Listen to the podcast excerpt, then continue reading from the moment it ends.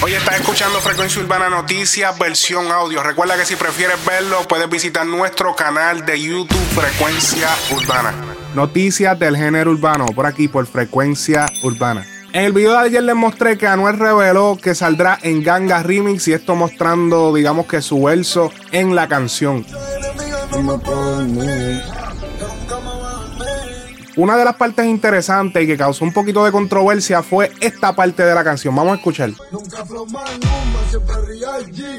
Todo el mundo se preguntó, pero wow, ¿cuál fue la necesidad de decir eso? Diablo, que es fuerte, que que agresivo. Es como nunca fresita, siempre es rudo. Es como ese tipo de frase. La cuestión es que cuando todos pensamos que eso iba a terminar ahí, obviamente Maluma se iba a hacer el loco, a lo mejor iba a tirar una que otra indirecta. Pero el que no pensábamos que iba a responder era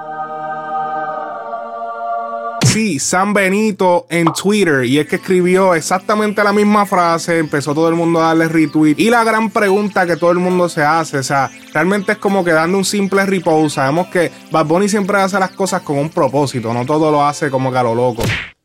Así que puede esto significar que Bad Bunny participará en Ganga Remix. Si esto es real, sería una combinación explosiva. Sabemos que tenemos a Sech en el roster. También tenemos a Jay Cortez posiblemente, porque como les dije ayer, subió unos stories eh, escuchando la pista y se escuchaba su voz en la canción. Tenemos a Anuel y posiblemente Bad Bunny. ¿Qué opinan ustedes de ese junte? O sea, ¿les gustaría? Bueno, ¿quién no le gustaría? Pero ustedes creen que realmente pueda darse, pueda pasar. Todos saben que eh, todo el mundo se queda esperando Triste Remix, que fue una canción de Bad Bunny y Brian Myers. Pero todo el mundo se quedó esperando el remix con Anuel. Así que este podría ser el junte que estábamos esperando. Quizá dijeron, mira, ya esa canción es muy vieja. Vamos a juntarlos en Ganga Remix y vamos a romper. Así que si Brian Myers logra hacer esto, sería un total éxito. Pero puede ser una alucinación de nosotros, porque a veces también Bad Bunny hace cosas como que bien random y como que a lo mejor tiene un problema con Maluma que no sabemos y dijo, déjame aprovechar esto y mandarle fuego a ese c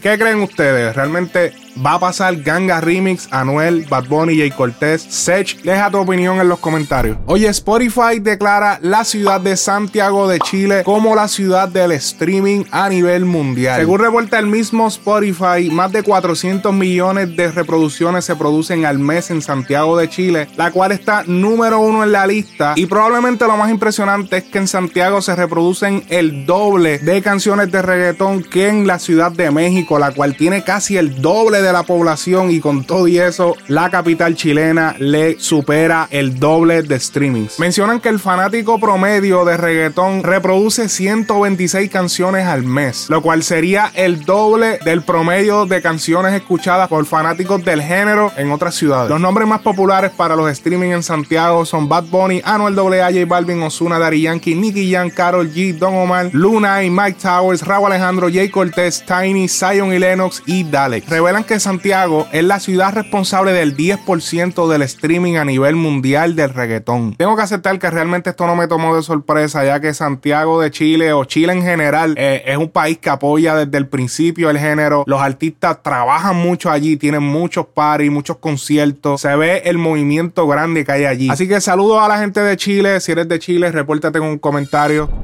Y ya que estábamos hablando de streaming, hablemos de Franco el Gorila, que en una reciente entrevista en el programa de Chenti habló lo que ya yo me imaginaba, pero quizás algunas personas no lo saben, es que la mayoría de los artistas de la vieja escuela, a pesar de que sí le entra un dinero del streaming y de las regalías de esto de YouTube y de, todo este tipo de cosas eh, digitales, pero algo que no se puede negar es que esa música no está trending, so no se le da tanto play como a las que están en las listas y todo este tipo de canciones que están en todos lados en este momento, pues la mayor fuente de ingreso de esos artistas de la old school viene siendo lo que va a decir Franco a continuación, se lo voy a dejar.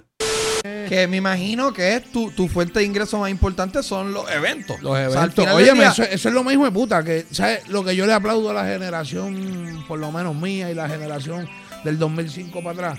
Y los que, en verdad no, no salieron ahora, yo le aplaudo que, que, que Maricón viven de los eventos porque o sea, no es por menospreciar a nadie ni nada. Y bien, ¿me entiendes? Pero muchos de, de, la nueva generación viven de, las cosas digitales, ¿me entiendes? Un día se va la luz, se caga todo el mundo.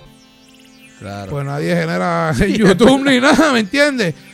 Tú haces par y tú estás guisando, estás haciendo dinero porque ese es tu trabajo, ese es tu, ese es tu film, ¿me entiendes? Pero cuando tú sí generaste. Al final del día hay que poner fondillo en las butacas y, con, y vender boletos. Chico, pues seguro, papi, tienes que vender boletos porque eso son las... Eso, en verdad, en verdad, tú puedes tener todos los streaming que haya, pero ¿a quién tú le vas a mostrar ese talento, viejo? Claro. O sea, tú, para- tú haces canciones para cantarlas en vivo.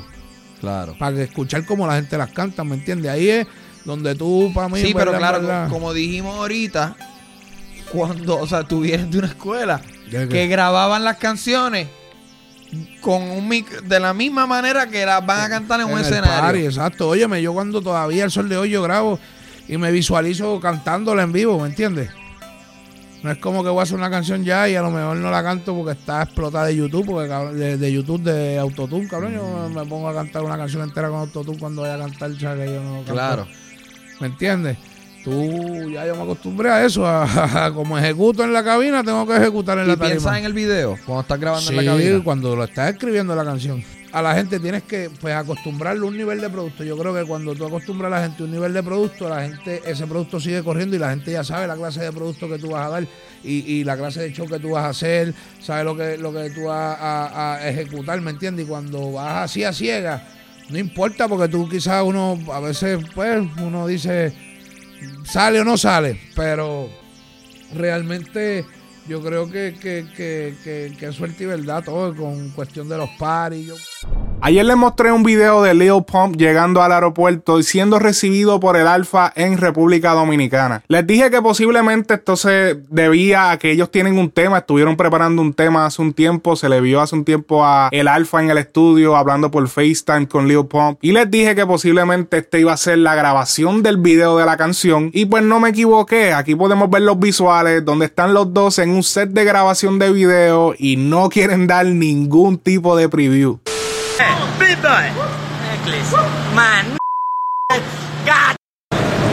Los programas de televisión lo vemos por la seña. Oye, el ascensor se dañó aquí arriba. Anden a buscarme con papá Dios. Además de esto, se le pudo ver a Lil Pump paseándose por el barrio del Alfa en Herrera, Santo Domingo. Se le vio conociendo a todo el mundo, incluso conoció a la familia del Alfa, repartió dinero, camisas y todo por el estilo. Esto ha sido Frecuencia Urbana Noticias.